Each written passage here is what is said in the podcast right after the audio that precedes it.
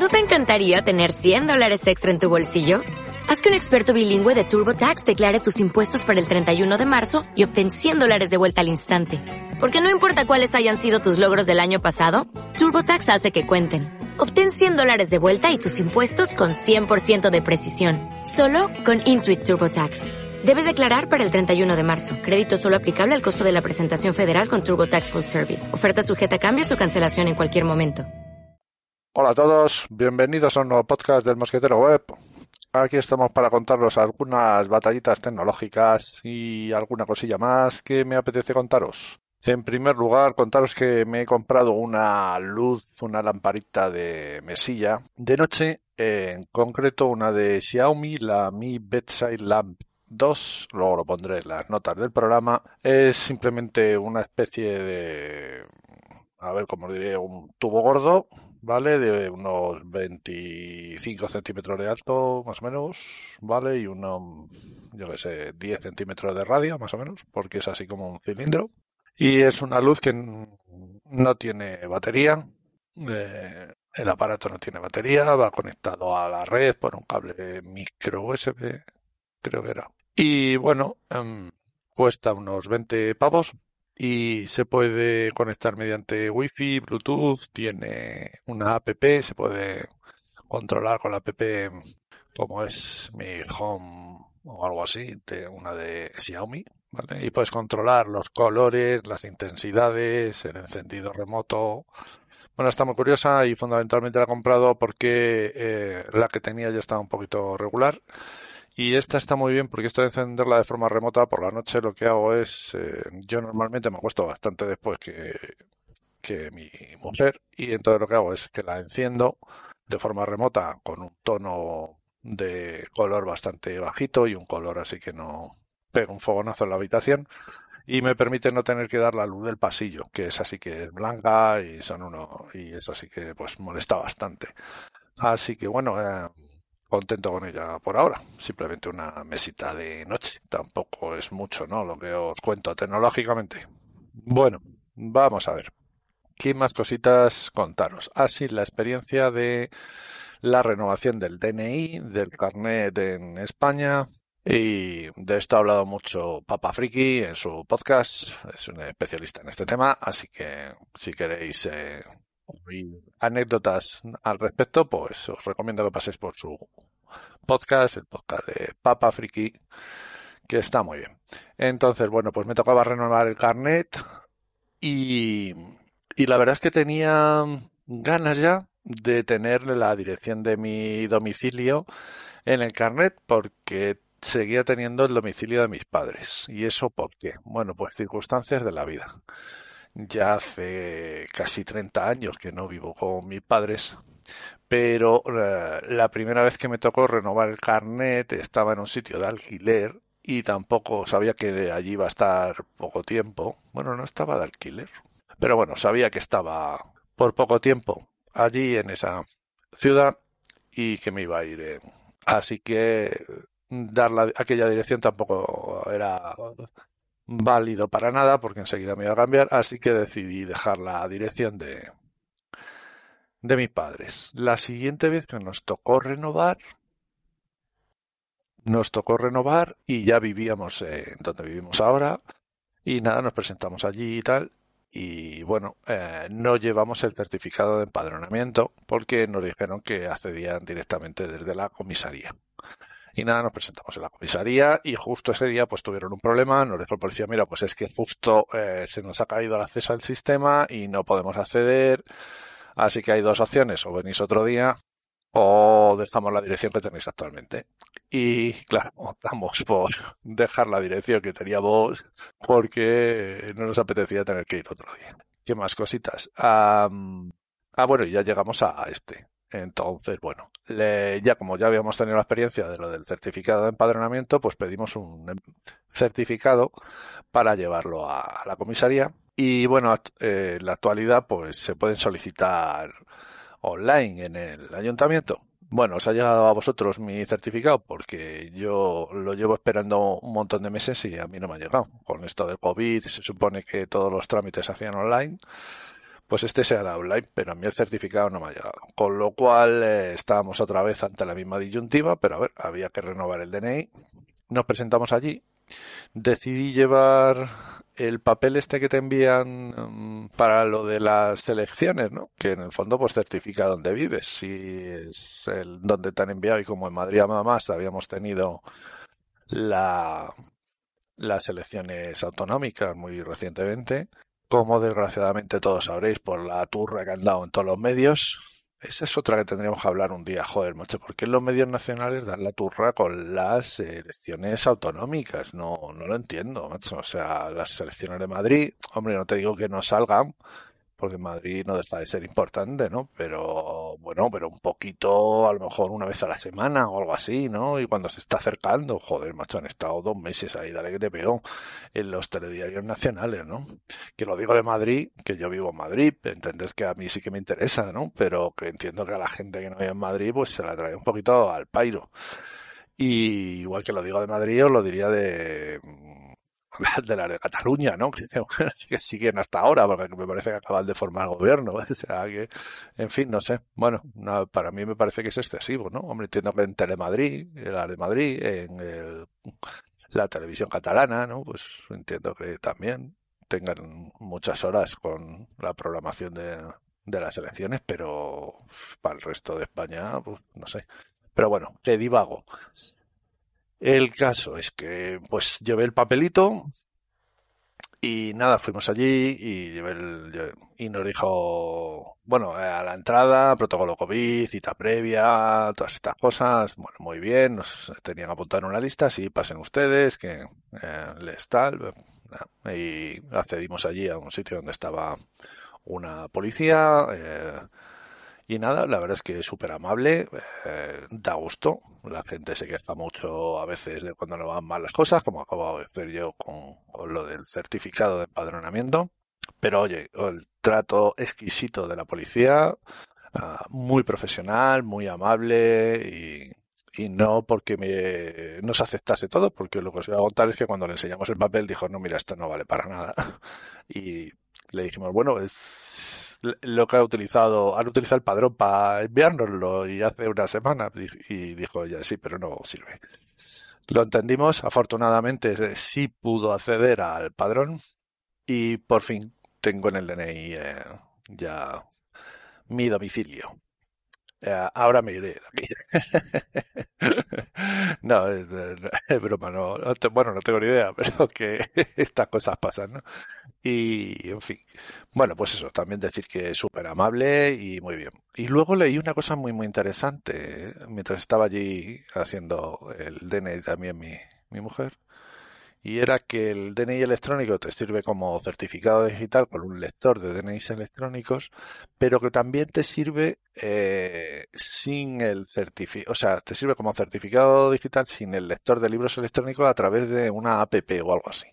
Eh, no sé muy bien cómo funciona porque yo utilizo el sistema clave PIN que me parece fantástico y maravilloso, que deberían tener todas las administraciones públicas y si te descuidan las privadas. Y bueno, pues eh, no me fijé mucho, pero bueno, que el DNI electrónico también tenga esa posibilidad, ¿no? Pues eh, me pareció muy interesante. Con lector y sin lector tienes un certificado digital con el DNI electrónico que pide actualmente el Estado español. Así que muy interesante, muy buena experiencia y nada, agradecer a el trato que recibimos, la verdad estuvo muy, muy, muy, muy bien. Así que nada más. Bueno, dejamos experiencias de este estilo para ir con más tecnología. Me he comprado un modem 4G en PC Componentes.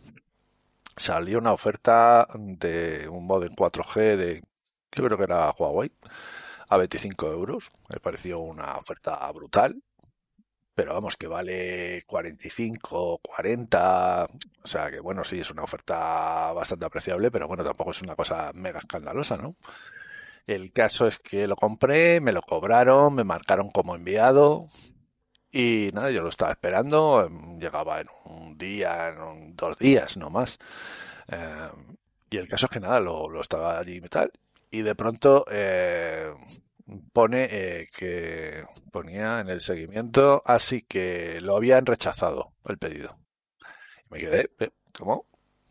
¿Quién ha rechazado esto? Digo, si no nos han dejado un mensaje, no me han llamado al teléfono, nada de nada. Mm, me resultó muy, muy, muy, muy, muy raro. Extraño a más no poder, la verdad. Y, y, nada, me puse en contacto con ellos. Oye, ¿qué ha pasado con este pedido y tal? Y me temo, me temo, me temo que es un truco y por eso os lo traigo aquí y os lo quiero contar a todos vosotros, ¿vale? Desde la sentencia de la FNAC, esta en la que va a tener que entregar o indemnizar a la gente que compró un móvil de, no sé cómo era, de 800 euros y valía 100 o algo así, que fue un error de precio pues eh, se ve que han aprendido las tiendas y entonces lo que hacen es cuando tienen un error de precio lo que van a hacer es decir que te lo han enviado y que tú has rechazado en el envío el, eh, producto. Claro, eh, eso tampoco es demostrable y es mucho más complicado. Supongo que también será recurrible. Y, pero claro, ya te tienes que meter un poco en, en, en abogados y tal y además de forma individual probablemente porque ya no es una cosa aunque le pase a mucha gente pero ya es como a uno a uno, ¿no? No sé, yo creo que esto es un truco, ¿vale? Para saltarse un poco la norma esta de error de precio, si lo cobras, te lo comes y lo tienes que entregar.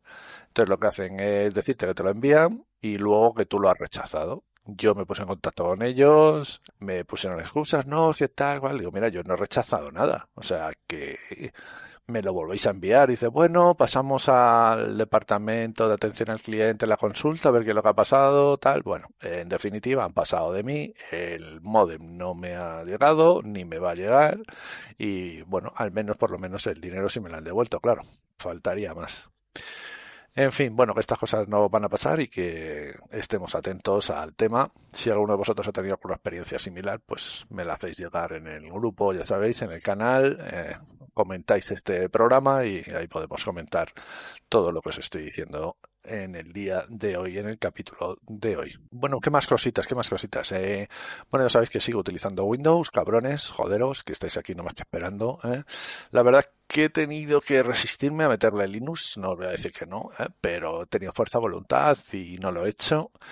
Estoy usando curiosamente más la consola en Windows que en Linux, ¿vale? Por ejemplo, para, bueno, para activar la licencia, para reinicios automáticos tras un apagón, eh, para, bueno, yo sé, un montón de cosas. Estoy intentando hacerlo y lo estoy haciendo todo a través de la, de la consola, ¿vale? Curiosamente. Es bastante, bastante curioso el tema. También ha habido alguno de vosotros que en el grupo me habéis dado alternativas al explorador de archivos Ah, por cierto, la última del explorador de archivos. La última genialidad. Me he vuelto a cambiar la configuración del equipamiento. Me he llevado uno de los monitores que tenía. Yo trabajo con dos monitores y me he llevado un monitor a otra habitación, eh, conectado a otro equipo. Y entonces en lo que mi despacho, eh, para no perder dos monitores, lo que he hecho es ponerme el otro monitor como principal y ahora estoy usando el portátil como el monitor del portátil como monitor secundario. Me he comprado un un soporte para portátil que está súper chulo, por cierto, está muy muy bien. Y entonces me he puesto tal, el, monitor del portátil como secundario, como digo. Claro, como está un poco lejos, eh, lo que he tenido que hacer es hacer un rescalado, ¿no? Te vas a pantalla y le dices, oye, aumentame la fuente y tal, porque, eh, bueno, pues eh, uno que está ya mayor y el portátil que la pantalla pues está lejos, pues le haces un rescalado. ¿Y qué os quería comentar? Pues que nuestro querido y amadísimo explorador de Windows, que tiene la misma pinta que tenía en Windows 3.1, eh, me pasa un poco, ¿vale? Eh, pues resulta que no escala las fuentes y se ve como una mierda de pequeñas, así de claro, ¿vale? O sea, que es alucinante, joder. Es una aplicación que viene con el sistema integrada que tiene más años que la Tana y ni siquiera esa respeta el escalado. Impresionante. En fin, ¿qué le vamos a hacer? A ver, y estoy ahora grabando con Audacity y tal. El Audacity, bueno, pues se ve bastante bien, la verdad. Yo qué sé. En fin. Estas cosas que pasan. Windows y sus cosas. Lo estoy sufriendo bastante. Afortunadamente no en el portátil, en el portátil me va bastante bien, pero en otro equipo súper inestable. He tenido que hacerle ahí unas cosas rarísimas, todas a través de la consola de comandos también. Y a ver si lo he dejado ya estable, porque es que me está dando unos dolores de cabeza. Cada dos días se queda colgado, la madre que le parió, en fin. Bueno, ¿qué le vamos a hacer? Cosas que pasan en la viña del Señor.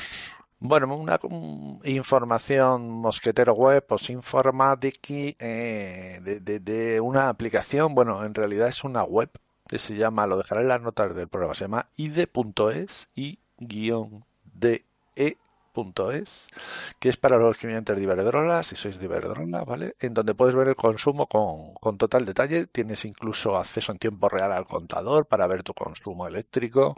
Está bastante curiosa, ¿vale? Eh, para juguetear un poco, mola, mola, por ejemplo, cuando enchufas algún electrodoméstico, yo que sé, la cafetera, y se dispara el calentador de agua, ves ahí como pega un subidón el consumo brutal, o el microondas, o el horno, o tal, ¿no? El horno que además lo tienes varias horas, pues ves ahí en la gráfica cómo ha subido y cómo se mantiene en el tiempo, ¿no?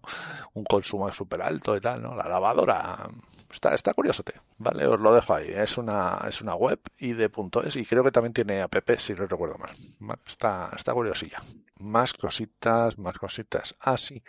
El Mi Max 2 de mi mujer le está empezando a dar problemillas. Le hemos hecho una limpieza, limpiando la caché, no sé qué, y vuelve a ir bien, pero en cuanto pasan dos o tres días, otra vez mal, les a ver, suele estar con unos 8 gigas libres de 64, o sea que por espacio yo creo que no es, porque son bastantes.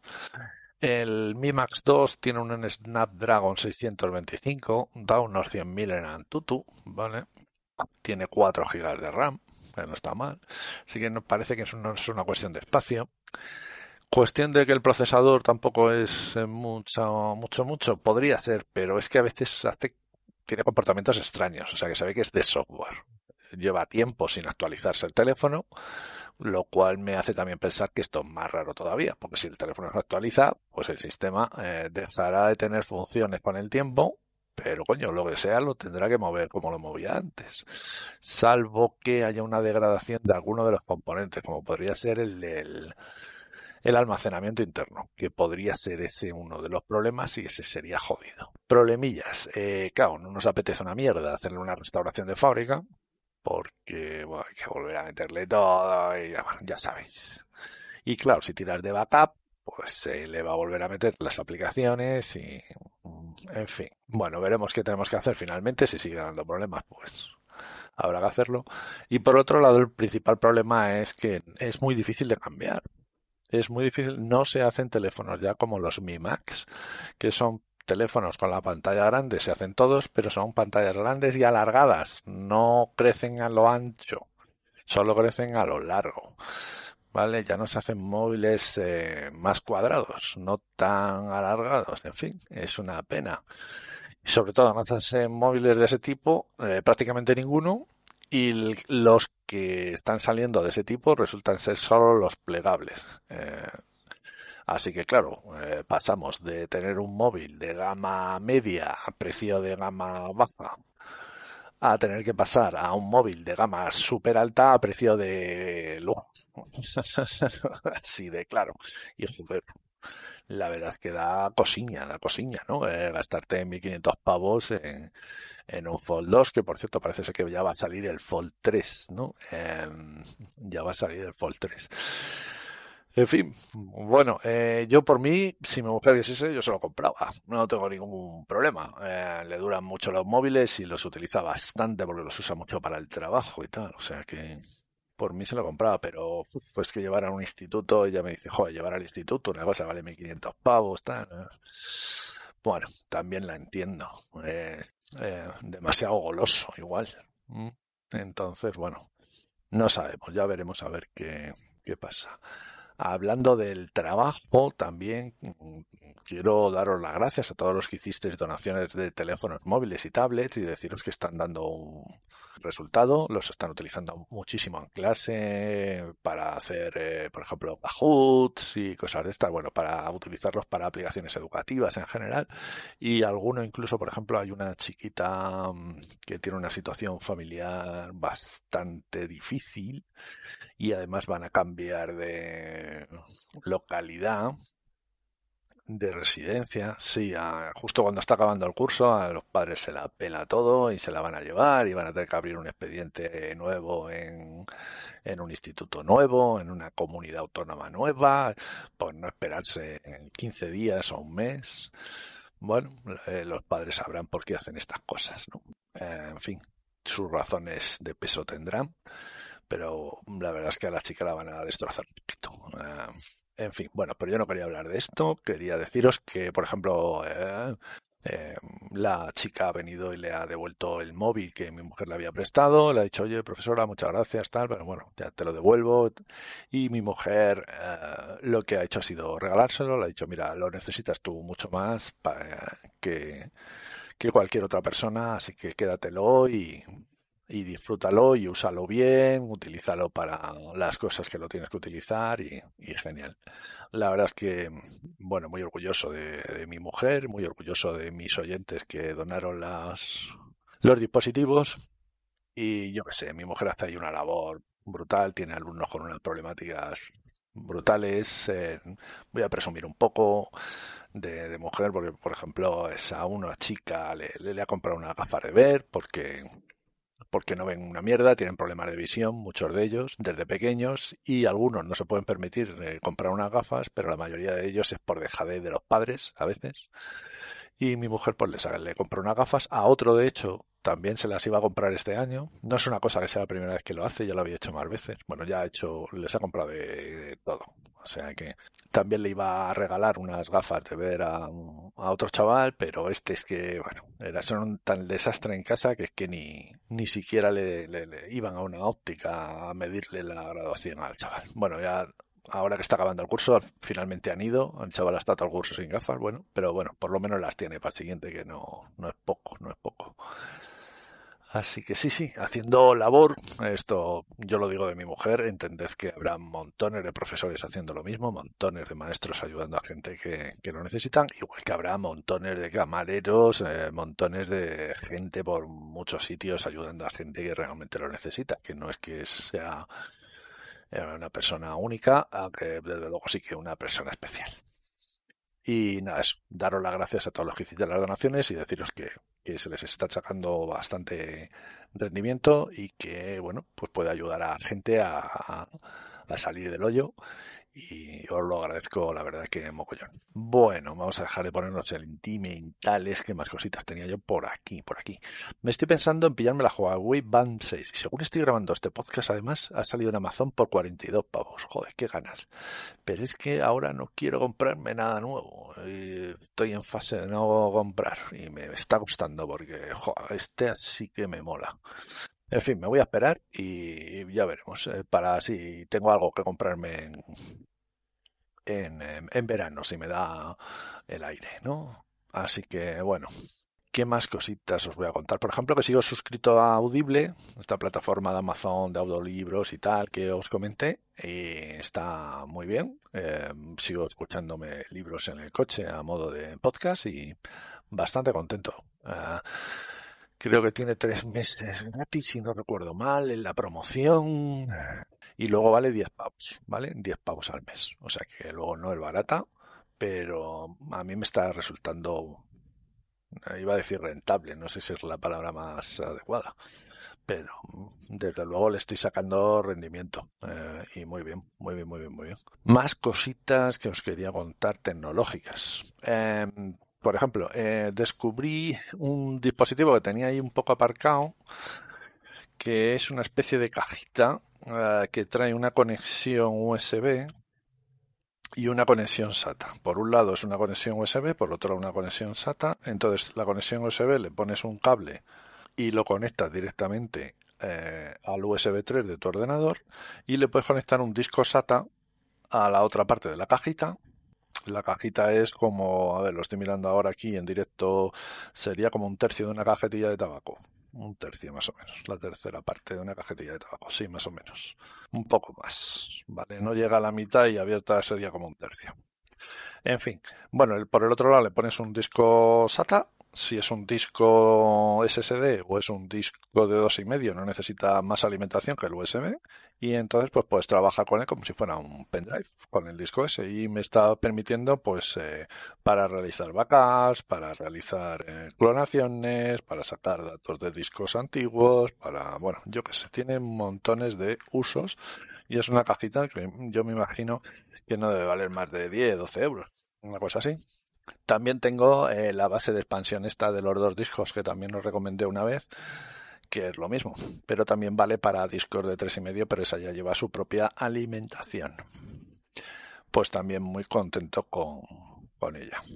Así que esta cajita también bastante, bastante recomendable.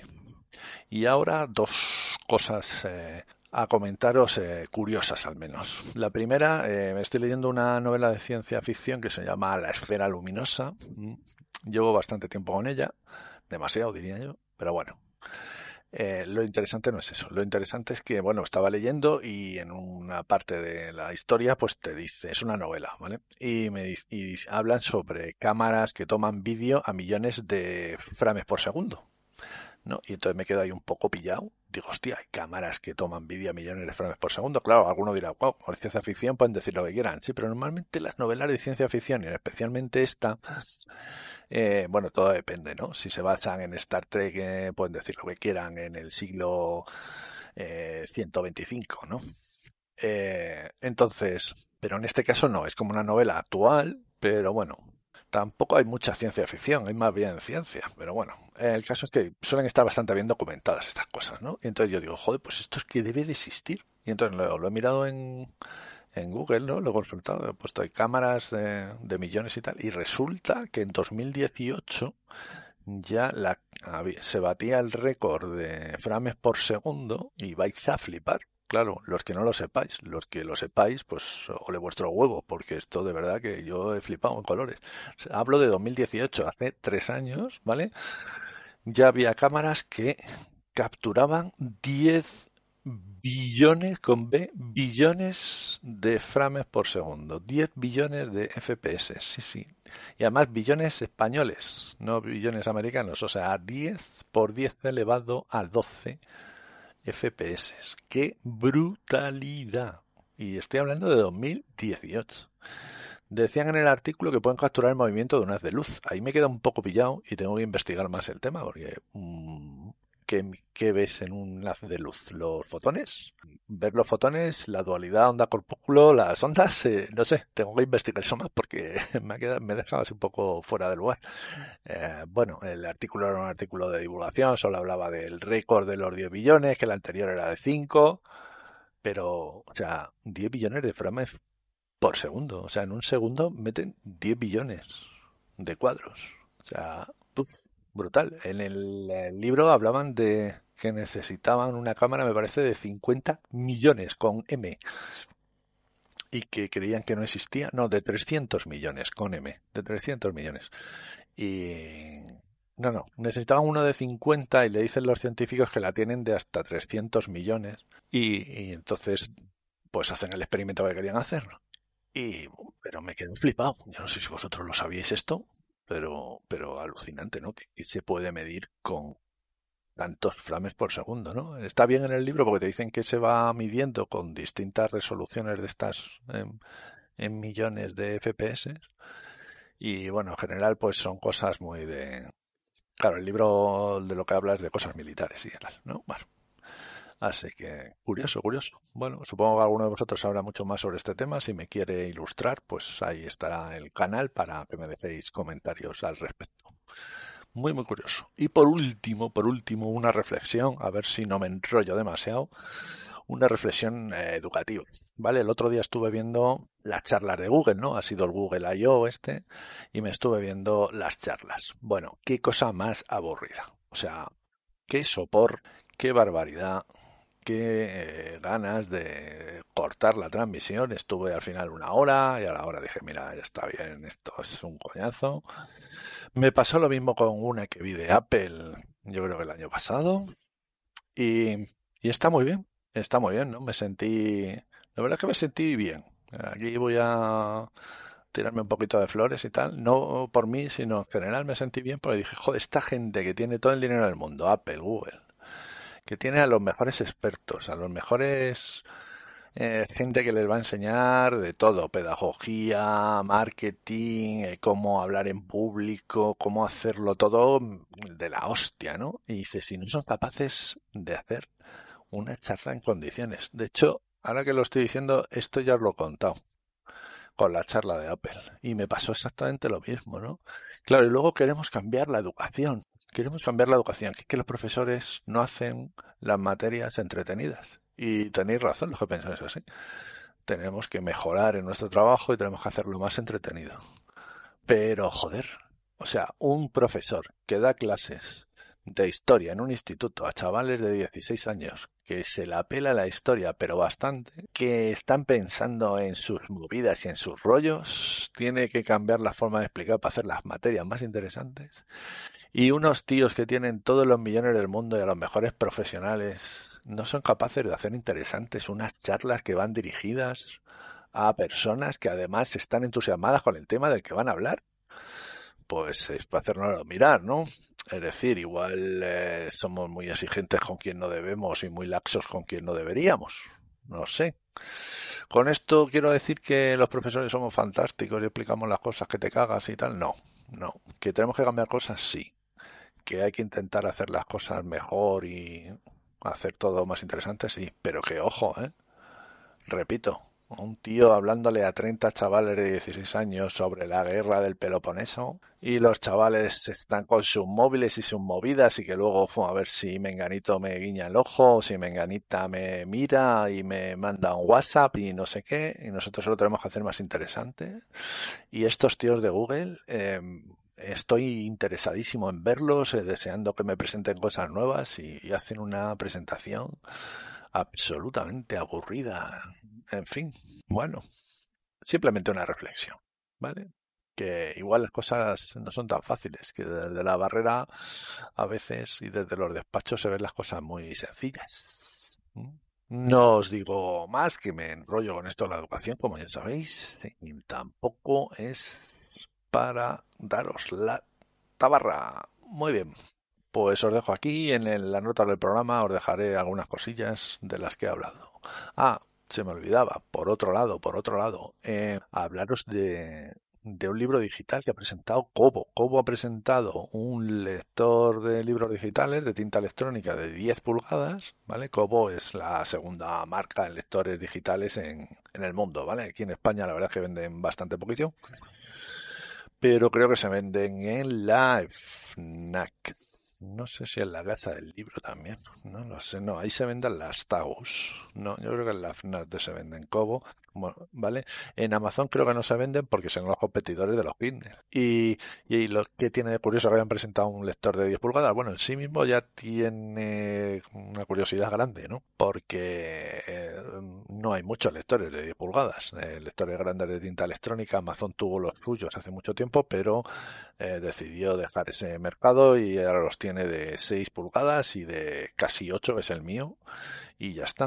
Entonces ahí hay un nicho de mercado que tienen algunas marcas más secundarias y como ha apostado por sacar este formato de 10 pulgadas, en donde ya se puede ver PDFs a tamaño real, y lo bueno es que viene con palito, viene con lápiz, con un lápiz Wacom además, ¿vale? Para que puedas tomar notas en documentos, en PDFs, en EPUBs y en no sé qué más, ¿vale? Además las notas son exportables, bueno, si queréis echarle un vistazo porque está muy, muy, muy, muy bien.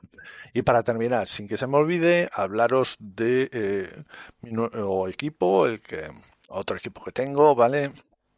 De Slimbook y que está teniendo mucho éxito, sobre todo por su eh, serigrafiado de mi logo, ¿vale? Le está encantando a la gente, a la familia, cuando lo ven, y hostia, como mola, ¿no? Ahí tal, digo, pues sí, la verdad es que está súper chulo que te serigrafíen el, el logo y tal. Así que, nada, Ah, ya sabéis, eh, el ordenador genial, ¿vale? La caja es brutal, la eh, igual pagas a lo mejor un poco más, pero joder, es, la caja es fantástica, ¿vale? Fantástica, está muy, muy, muy, muy bien. Muy chulo el equipo. Em, joder, ya me he despedido dos o tres veces, ¿no? La madre que me parió, como me enrollo, 35 minutos. Bueno, chicos, hacía tiempo que no grababa, así os compenso con un capítulo largo. Venga, eh, ya sabéis, en el canal comentáis todo lo que hemos dicho en este, en este programita. Venga, un saludo a todos, gracias por seguir ahí. Chao, chao.